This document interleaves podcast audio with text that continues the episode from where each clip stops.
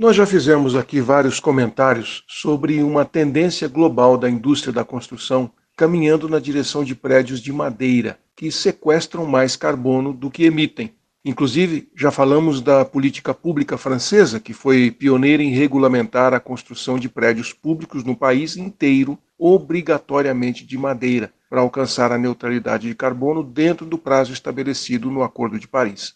A madeira engenheirada é cinco vezes mais leve que o concreto e vem ganhando espaço em habitações, edifícios comerciais e edifícios públicos um material universalmente relevante que fomenta uma economia circular verde.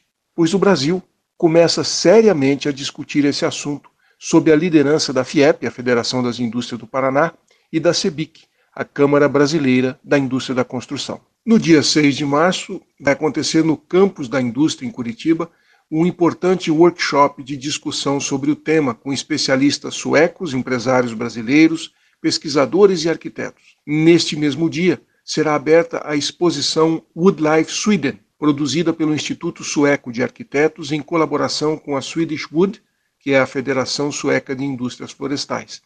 Eles vão mostrar 40 projetos de edificações em madeira de toda a Suécia em várias escalas. Eles mostram como a arquitetura, o design e o urbanismo podem ajudar a reduzir o impacto climático de edifícios e produtos em convergência com os 17 Objetivos do Desenvolvimento Sustentável da ONU.